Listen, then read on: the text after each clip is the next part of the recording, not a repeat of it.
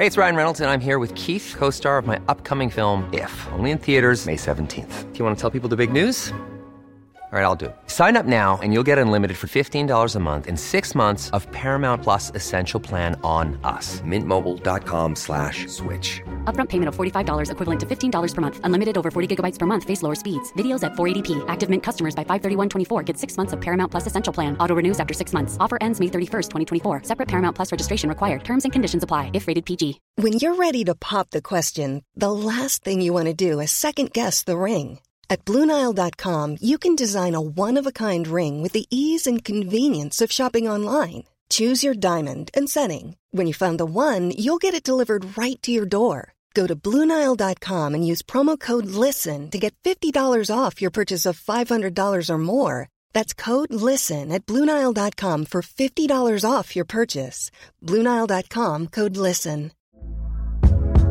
Hey there, it's Michelle Norris. I'm host of a podcast called Your Mama's Kitchen. When I travel, I'm usually looking for a way to find a taste of home when I'm not at home. And one of the things I love to do when I am at home is entertain. And Airbnb allows me to do that. When I was in California recently, I rented a house that had a great kitchen. And when we were sitting around the table, we're all thinking, we're in someone else's house. Someone could be in all of our homes as well. If you have a home, but you're not always at home, you have an Airbnb. Your home might be worth more than you think. Find out how much at airbnb.com/slash host.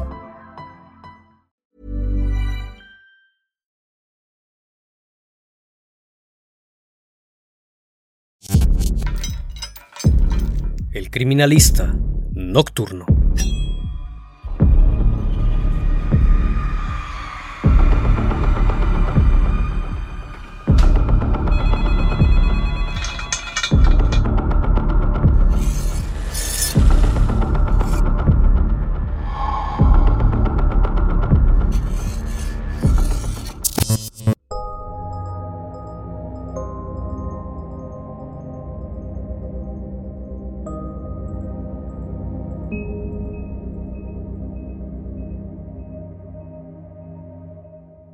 Lo que inicialmente comenzó con la búsqueda de un adolescente llamado Robert Pist se convertiría en uno de los hallazgos más increíbles, mejor guardados en la historia americana. Los habitantes cercanos a una casa en la avenida oeste, Summerdale 8213, en Illinois, quedaron sorprendidos ante tal suceso. Pocos lo podían creer, pues dichos actos desafiaban la razón y el entendimiento. Bajo su sótano se encontraba el secreto mejor guardado de un hombre, el protagonista de esta historia tan descabellada, un sujeto catalogado como un ciudadano ejemplar, buen vecino, hombre de negocios, que en sus tiempos libres ayudaba en obras de caridad, además de ser un político encantador, que se divertía disfrazándose de un emblemático personaje llamado Pogo el payaso, pero en su interior guardaba una profunda oscuridad que muy pocos conocían. Aquel hombre que vivió bajo la máscara de la apariencia se hacía llamar John Gacy. John Wayne Gacy nació el 17 de marzo de 1942 en Chicago, Illinois. Era el segundo de tres hijos. Fue el único varón hijo de John Stanley y Marion Gacy. Su padre era un hombre alcohólico y machista que golpeaba e insultaba a su hijo y a su esposa. Siempre se dirigía con burlas a su hijo John, pues le decía que era una nena, ya que era un niño con sobrepeso, de voz afeminada, que se comportaba en ocasiones como una mujer, por lo cual su padre decepcionado de su poco carácter lo despreciaba y aprovechaba cualquier ocasión para insultarlo, y siempre le decía que se comportara como un hombre. Desde pequeño sufrió el rechazo de su progenitor, aún así, él lo amaba profundamente y trataba de llamar su atención desesperadamente, por lo que hacía todo lo que él le dijera. Es así que en un intento por separarlo de las mujeres de su hogar, lo comienza a llevar a pescar, pues era una de las actividades favoritas del padre de John. Aún así, él prefería estar en compañía de su madre y sus hermanas, con las que jugaba a cocinar. A la edad de seis años, sufrió de abuso por parte de un amigo de sus padres, pero el pequeño John no dijo nada, pues pensó que lo culparían de lo ocurrido, pero su infancia empeoraría aún más cuando ingresó a la escuela, pues debido a un problema de afección cardíaca congénita, le era imposible jugar con los demás niños, ya que se agitaba de inmediato y sus compañeros se burlaban de él, pues pensaban que era debido a su sobrepeso. A los 11 años, tuvo un accidente al golpearse fuertemente la cabeza con un columpio, lo que le provocó un coágulo de sangre en la misma, y no fue hasta los 16 años que comenzó a tener fuertes dolores de cabeza y mareos, por lo cual se desmayaba sin razón, y al ver cuál era el motivo de dichos desmayos, se dieron cuenta que eran provocados por el coágulo. Todo esto le provocó una tremenda inseguridad, pues le era muy difícil relacionarse con jóvenes de su edad, sumando que también su comportamiento era extraño y extravagante. Durante sus años en el colegio, se mudó constantemente de casa. Todo eso lo llevó a ser siempre el chico nuevo y raro del salón, creando en él poca estabilidad emocional. A la edad de 18 años, comenzó a trabajar en una funeraria en Las Vegas, embalsamador y preparador de funerales. Estando ahí, su comportamiento se hizo aún más extraño, pues al estar rodeado de cuerpos todo el tiempo, desarrolló un gusto por jóvenes a quienes acariciaba de manera no apropiada, creando en él un conflicto interno que lo llevaría a renunciar a ese trabajo. Durante ese tiempo, se graduó en la Escuela de Negocios, en gerencia empresarial. Posterior a eso, trabajó como vendedor en una compañía de zapatos y en su tiempo libre surgió la oportunidad de desempeñarse por primera vez en un cargo de voluntario en la Cámara de Comercio, donde organizó campañas políticas. En el año de 1964 se mudó a Springfield, Illinois. Una vez ahí conoce a una mujer llamada Marilyn Myers, una tímida y obediente bibliotecaria que más tarde se convertiría en su esposa y madre de sus dos hijos. En 1965, los padres de la joven adquirieron varios locales de la franquicia de KFC, una cadena de comida muy conocida a nivel mundial, donde su suegro le ofrece un puesto de gerente en Waterloo, Iowa. Al aceptar el cargo se fue a vivir con su esposa a dicho lugar. Una vez ahí tuvieron dos hijos y la noche del nacimiento de su primer hijo, Michael. Este se encontraba emborrachándose y se acostaba con un compañero del trabajo. Debido al poder de John Gacy, al ser administrador de tres locales, reclutaba a jóvenes que le parecían atractivos, a quienes orillaba a realizar diversos actos íntimos, en los cuales en algunas ocasiones participaba su esposa. Los rumores de sus preferencias íntimas pronto se difundieron por todo el vecindario, pues muchos jóvenes decían que Gacy les había hecho proposiciones de tipo inusual a distintos hombres que trabajaban en el restaurante, pero claro, únicamente eran rumores. Al intentar limpiar su imagen, este se inscribió en organizaciones caritativas de la zona. Al ser un hombre de familia, miembro reconocido y admirado de su comunidad, fue nombrado honorable vicepresidente de la organización Jaces de Waterloo en el año de 1967. Hasta ese momento de su historia, John Wayne Gacy era en apariencia un hombre perfecto, una persona honorable y caritativa, además de profesional, que inspiraba el respeto de toda su comunidad, a pesar de los rumores. Aunque todo se había convertido en apariencia, pues muy en el fondo era una persona muy distinta, pues se había convertido en alcohólico, consumía drogas y era regularmente infiel a su esposa, debido a que tenía fantasías y deseos con otros hombres. Se le ocurrió la idea de construir en su sótano una habitación donde pudiera invitarlos a beber y así poder mantener intimidad sin que nadie se diera cuenta. Una tarde, mientras su esposa se encontraba de viaje con sus hijos, Gacy invitó a su casa a un joven de 15 años. Se trataba de Donald Burris, a quien engañó diciéndole que le pondría una película que jamás olvidaría. Al entrar al domicilio de Gacy, este le ofreció una bebida hasta llegar al punto de que el joven se encontraba bastante ebrio. Entonces le puso una película para adultos y lo obligó a tener intimidad. El adolescente lo hizo y luego lo amenazó con privarle de la vida si le contaba a alguien. Sin embargo, cuando llegó a su casa, inmediatamente les contó a sus padres lo que John Gacy le había obligado a hacer. Días después, lo denunciaron ante las autoridades, por lo que fue detenido y llevado a un tribunal, donde trató de defenderse, alegando que eran acusaciones falsas y que estaba siendo víctima de una estrategia por desprestigiar su imagen. Posterior a eso, contrató a un hombre para golpear a Donald. Fue esto lo que le jugó en contra, ya que hubo mucho cuestionamiento sobre su inocencia. El juez solicitó hacerle un examen psiquiátrico debido a su comportamiento tan extraño y explosivo. Ahí se dictaminó que indudablemente sufría de trastorno de personalidad antisocial y pese a sus intentos fallidos de declararse inocente, fue declarado culpable en 1968 a 10 años en la prisión de máxima seguridad de Iowa, al final aceptando que sí mantuvo intimidad con el joven, pero que él había sido la víctima, ya que Donald acudió a su casa en búsqueda de favores íntimos. Una vez en prisión, se comportó con mucha rectitud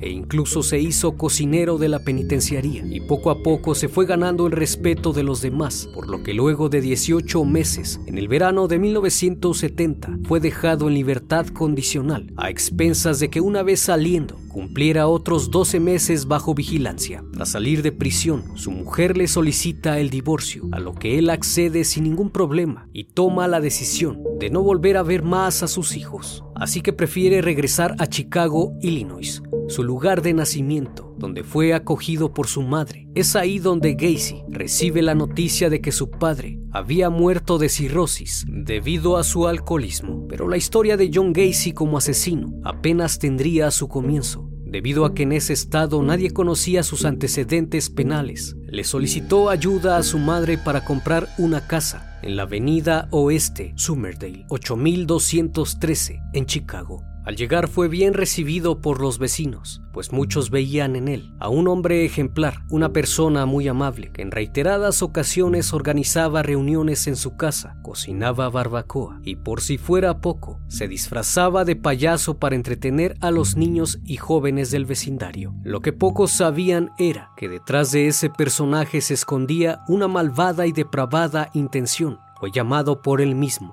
como Pogo el payaso. La imagen de este personaje resultaba bastante extraña, pues no era parecida a las imágenes de payasos de la época. Gacy se pintaba de azul el contorno de los ojos, una sonrisa enorme en color rojo, que lejos de proyectar alegría, proyectaba maldad. Utilizaba un traje blanco con líneas rojas y un sombrero que estaba coronado por tres esferas de terciopelo en color azul, blanco y rojo. Debido a su excentricidad, Pogo se volvió famoso en los hospitales infantiles de la ciudad, a los que llegaba sonriente, regalando globos de colores y pequeños muñecos de peluche que él mismo compraba con su propio dinero. En el año de 1971 estableció su propio negocio de construcción, el cual nombró PDM Constructors, en la que él mismo se encargaba de entrevistar y reclutar a los empleados mismos que no rebasaban los 25 años de edad y por supuesto los impulsos de Gacy aún estaban presentes, por lo que ese mismo año atacó a un joven, quien lo denunció, pero luego de que solicitaron que acudiera a ratificar su acusación, este no acudió. Por lo consiguiente, no pudo ser encarcelado, pues no había pruebas en su contra. El 2 de enero de 1972 comenzaría su carrera delictiva. Timothy McCoy un joven de 16 años se encontraba en la estación de autobuses. Al verlo, John Gacy lo convenció de que era muy tarde y le ofreció quedarse en su casa. Al día siguiente, creyó que el joven lo quería atacar, pues tenía un cuchillo en sus manos, pero este únicamente estaba untando mantequilla en un pan. Aún así, lo privó de la vida de varias puñaladas. Al ver cómo ese rojo intenso manchaba su piso, tuvo la mayor experiencia de su vida a partir de aquí, su perversidad dominó su razón. El primero de junio de 1972, Gacy se volvió a casar, esta vez con Carol Off, una antigua compañera de la escuela secundaria y buena amiga de sus dos hermanas. Carol acababa de pasar por un divorcio y se encontraba emocionalmente dañada y quedó al cuidado de sus hijas. En 1971 se volvió a encontrar con Gacy quien poco a poco se fue ganando su confianza. Las niñas lo querían, incluso se referían a él como su padre. Ella estaba al tanto del pasado de John Gacy y sabía lo de su estancia en la cárcel. Además, él mismo le confesó a Carol que le gustaban hombres y mujeres por igual. Aún así, ella lo aceptó, pues se comportaba de una manera maravillosa y tenía buena reputación de ser un ciudadano modelo a pesar de su pasado.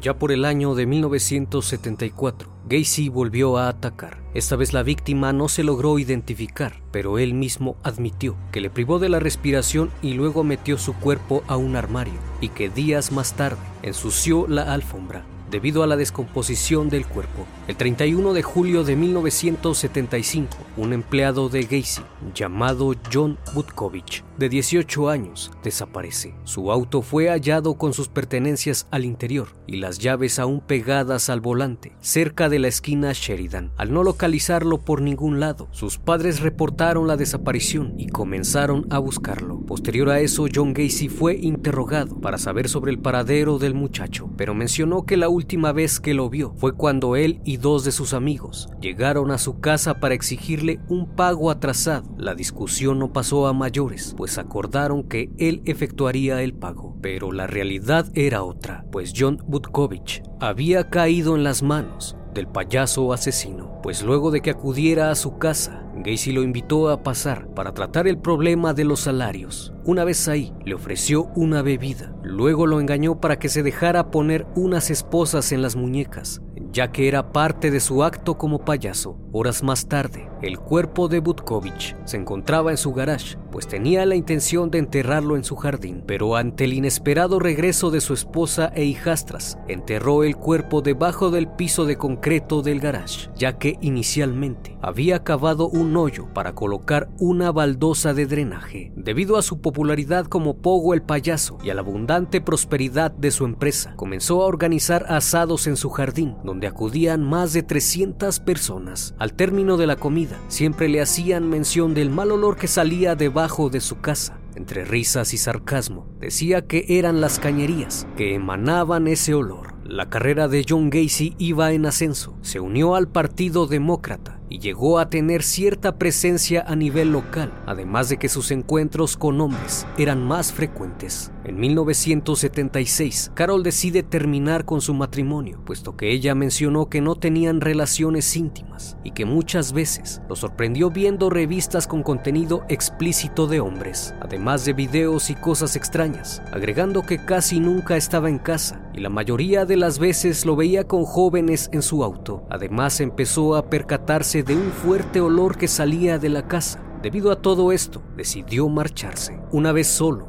y sin nadie a quien rendirle cuentas, comenzó a dar rienda suelta a sus perversidades, llamando a este tiempo sus años de crucero. Aunque muchos de sus vecinos notaron que luego de su divorcio su comportamiento empeoró, incluso muchos lo llegaron a ver en compañía de hombres jóvenes con quienes llegaba por las noches. Las luces de su casa se encontraban apagadas y a altas horas de la madrugada eran encendidas que gritos extraños provenían de su casa. El 6 de abril de 1976, otro sujeto se esfumó de la nada. Se trataba de Darrell Sampson, de 18 años, quien fue visto por última vez en Chicago y a quien Gacy enterró debajo del comedor. El 14 de mayo de ese mismo año, desaparecieron dos jóvenes más, Randall Reffett, de 15 años, y Samuel Stapleton, de 14 años, ambos interceptados mientras iban camino a casa y atrapados en puntos diferentes. De igual forma pasaron a ser víctimas de John y los enterró debajo de su casa. En este año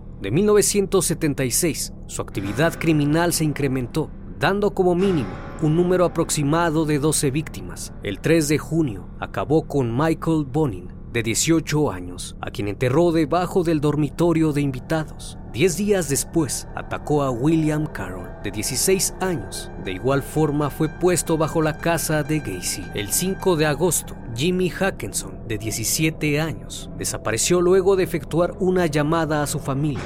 Mes tras mes, incluso semanas, los jóvenes del estado de Chicago se esfumaban. No había rastro alguno de ellos, pues los cuerpos no eran encontrados pero todos ellos tenían algo en común. Habían trabajado para la compañía PDM de John Wayne Gacy. Fue a partir de 1977 cuando comenzó a tener mala fama, sobre todo tras la desaparición de un chico de 19 años, a quien Gacy despojó de su vehículo para después venderlo por 300 dólares. Posteriormente, un joven fue arrestado por conducir el mismo vehículo. El joven que fue detenido afirmaba que el coche se lo había vendido John Gacy. A pesar de tener varias denuncias en su contra, no fue investigado debido a que las mismas no eran tomadas muy en serio. Por otro lado, Pogo el payaso seguía asesinando, aumentando considerablemente su número de víctimas, que para esos años rondaba entre 27 y 30 personas. El 30 de diciembre de 1977 privó de la libertad a Robert Donnelly, de 19 años, quien se encontraba en la parada de autobuses de Chicago. Una vez que lo llevó a su casa, lo sometió a castigo, abusó de él y sumergió su cabeza en la bañera hasta el punto de que el joven le suplicara que acabara con su vida. Después de un par de horas, lo liberó y le dijo que aunque acudiera a la policía, esta no le creería. Aún así, el joven acudió a denunciarlo y el 6 de enero de 1978 acudieron a interrogarlo.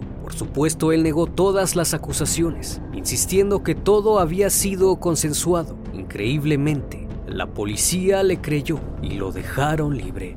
El 21 de marzo, Gacy atrajo a Jeffrey Rignall, de 26 años, a su automóvil. Este sería uno de los puntos claves para acercarse a la detención del payaso asesino. Una vez al interior del vehículo, este lo durmió con cloroformo y lo llevó a su casa, donde lo torturó hasta dejarlo inconsciente. Después de eso, lo abandonó en un parque de Chicago. A pesar de sus condiciones, logró identificar las calles por donde había pasado, llegando entonces hasta el 8213 de la calle West Summerdale. Dio parte a las autoridades y estas no tuvieron más opción que arrestar a Gacy y someterlo a un juicio por agresiones al joven. Sin embargo, salió bien librado y por si fuera poco, la reputación de John Gacy subió en ese mismo año cuando le fotografiaron apretando la mano de Rosalind Carter, la esposa del presidente. El encuentro con ella se produjo el día del desfile por la Constitución, que tiene lugar el 6 de mayo en Chicago para conmemorar el comienzo del sistema democrático en Polonia.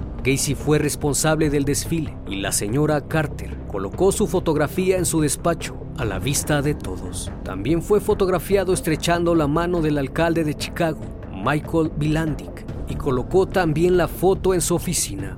Llegó el punto en que se sintió completamente invisible para las autoridades, pues su faceta de buen ciudadano le había ayudado para crear una de las historias más increíbles jamás vista en los Estados Unidos. Habían sido tantas las víctimas que ya no cabían más cuerpos en su casa, por lo que pensó que debía usar el ático para esconderlos pero luego analizó la situación y optó por deshacerse de sus víctimas, arrojándolas al río.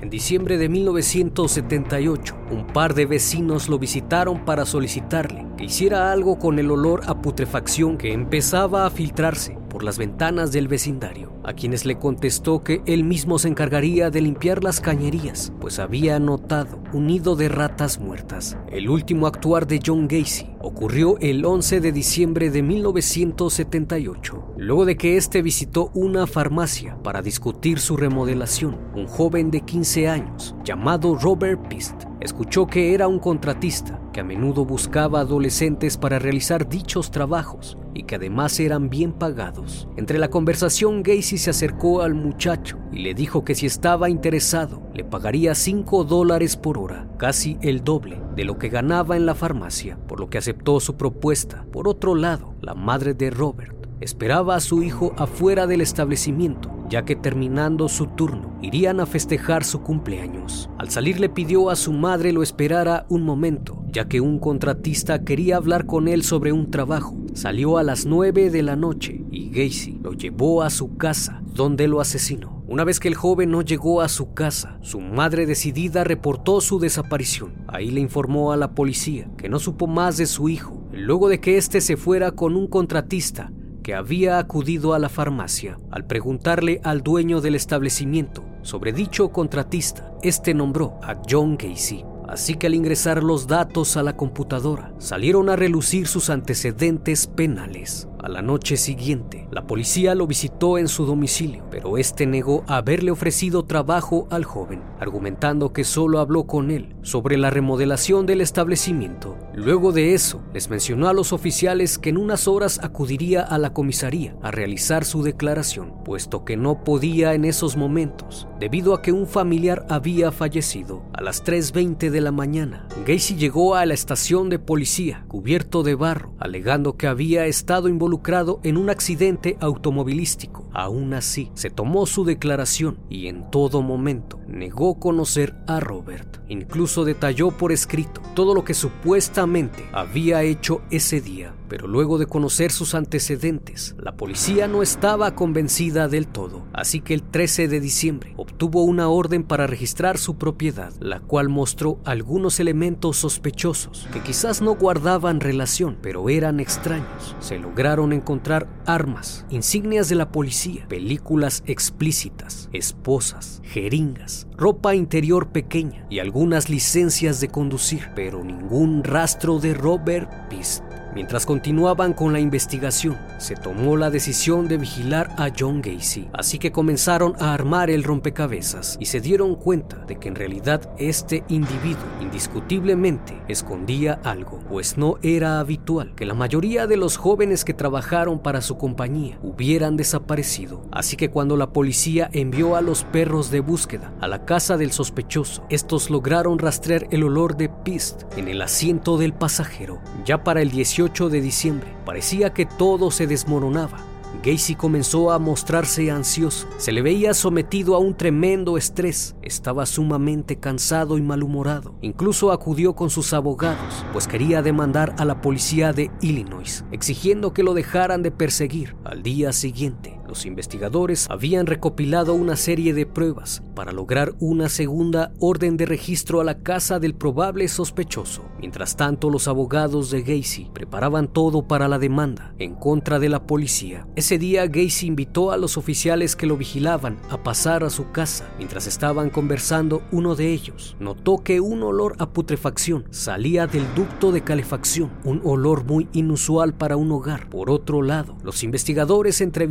a todas las víctimas que lograron sobrevivir. Una de ellas mencionó que hace algún tiempo Gacy le había pedido cavar unas trincheras por debajo de su casa, supuestamente porque iba a poner tuberías para el drenaje, destacando que el olor ahí abajo era insoportable y que posterior a eso le pidió a otro de sus empleados esparciera cal en el lugar. Además dijo que dichas trincheras tenían alrededor de un metro ochenta de largo por 60 centímetros de ancho. Aquello sin duda parecía una pista muy importante. La noche del 20 de diciembre, Gacy se encontraba bastante mal. Estaba bajo los efectos del alcohol, así que se dirigió a la oficina de sus abogados y al ver que en el periódico se encontraba la foto de Robert Pist, les dijo que a ese chico lo había arrojado al río. Luego admitió haber privado de la vida por lo menos 30 personas. Entre la confusión y el estrés que tenía, mencionó muchas cosas que no tenían sentido, que al principio pensaron que eran una mentira. Luego se fue de ahí y condujo a la casa de un compañero contratista, a quien le confirmó lo dicho anteriormente, agregando que había sido un chico malo. A la mañana siguiente, apenas recordaba lo que había hecho.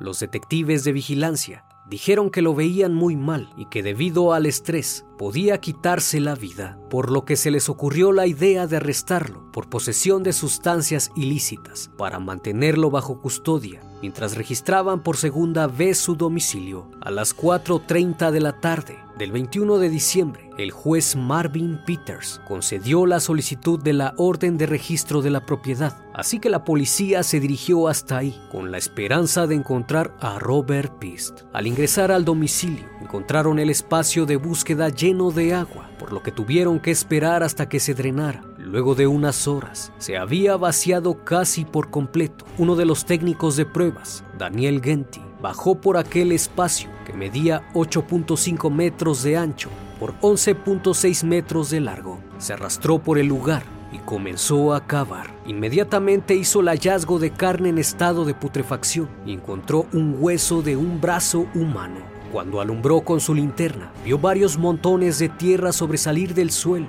Luego de eso, otra persona bajó al lugar y comenzó a cavar en otra dirección, descubriendo una rótula. Cuando le dijeron a Gacy lo que habían encontrado, le mencionó a la policía que quería aclarar la situación, pero lo que había iniciado con la búsqueda de un joven se convertiría en una búsqueda de más de 29 jóvenes que estaban enterrados debajo de su casa. Al siguiente día, rindió su primera declaración, en donde se trató de justificar diciendo que ellos habían provocado todo pues ellos mismos acudían voluntariamente a su casa y también afirmó que Robert Pist no se encontraba enterrado, pues a él lo había arrojado hacia el río desde un puente. Además admitió que luego de privarle de la vida, la noche del 11 de diciembre, durmió junto al cadáver. Una vez que tenían todo listo, le pidieron a John Gacy hiciera un diagrama para indicar dónde estaban los cuerpos. Aquel lugar era sombrío y escalofriante. El grupo de forenses tenía que recuperar los restos. Sacaron cráneos, costillas, brazos y fémures, y cuerpo tras cuerpo salían de aquel sótano e inmediatamente eran puestos en sus respectivas bolsas. En total fueron recuperados 29 cuerpos de la propiedad de Gacy. Muchos de ellos se encontraban con objetos al interior de la garganta y en otras partes del cuerpo, como tela y frascos. También se encontraron varios con una cuerda todavía alrededor del cuello. De los 29 cadáveres hallados, 8 de ellos estaban sin identificar. Los meses pasaron y las investigaciones no paraban. Posteriormente lo llevaron al río, donde arrojó a las demás víctimas y fueron encontrados cuatro más, entre ellos el cuerpo de Robert Pist, que fue hallado el 9 de abril de 1979, el cual se encontraba en estado de putrefacción al borde de un río. Una vez que terminaron con la búsqueda, la casa fue demolida en ese mismo mes. En total,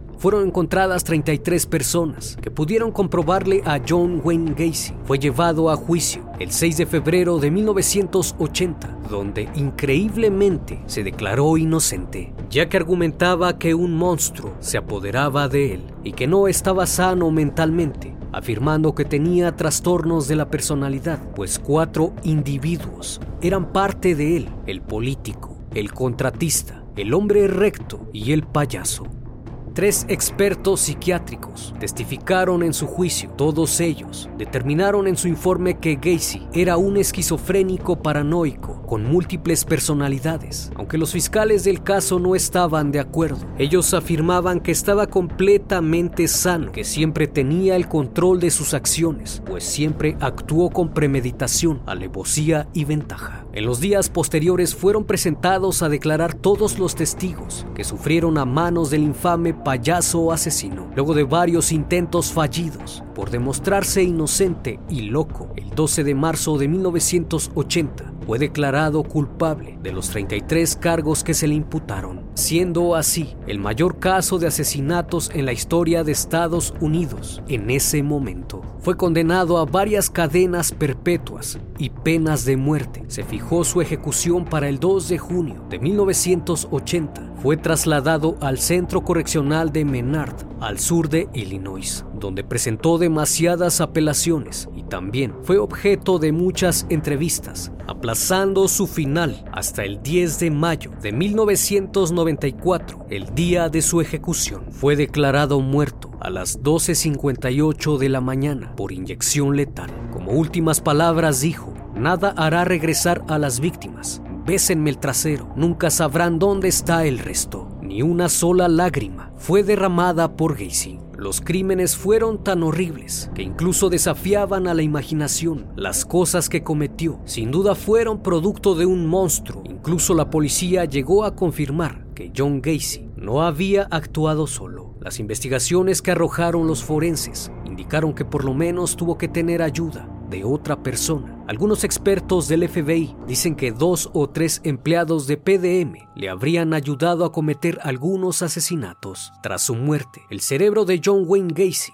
fue extraído para su estudio. La doctora Ellen Morrison fue la encargada de realizar la necropsia y al examinarlo se llevó la sorpresa de que no había ninguna anormalidad que pudiera explicar su conducta. Lo único resaltable fue que varios expertos psiquiatras dedujeron que Gacy tenía la estructura emocional de un niño. Su modus operandi siempre fue el mismo, por lo general. Aprovechaba su posición como propietario de la constructora PDM. Una vez que veía la necesidad económica de los jóvenes, los atraía con buenas ofertas de trabajo, los invitaba a su casa, donde les ofrecía bebidas alcohólicas, incluso drogas. Una vez que se ganaba su confianza, utilizaba diferentes artimañas. Una de ellas, utilizar a su personaje para mostrarles trucos con sus esposas. Otras veces, no requería de eso, pues utilizaba cloroformo o simplemente en un descuido los tomaba por sorpresa y los asfixiaba hasta dejarlos inconscientes. Luego de eso, abusaba de ellos, los torturaba para posteriormente acabar con sus vidas. Algunos pasaron días en la cama de Gacy antes de ser enterrados. Durante su estancia en prisión, realizó varias pinturas. Algunas de ellas son demasiado extrañas. Aún así, fueron vendidas y subastadas el caso de John Gacy es uno de los más increíbles debido al desarrollo de su historia y su increíble habilidad para persuadir y engañar a las personas de su entorno, además de esconder en su propia casa la atrocidad de sus crímenes sin levantar sospechas. Sin duda, un criminal habilidoso y con gran experiencia en el arte de mentir, que fue capaz de mantener una doble vida, tanto de ciudadano ejemplar como de asesino serial. No olvides suscribirte al canal. Casos como estos son presentados cada semana. Esto es El Criminalista Nocturno. Hasta la próxima emisión.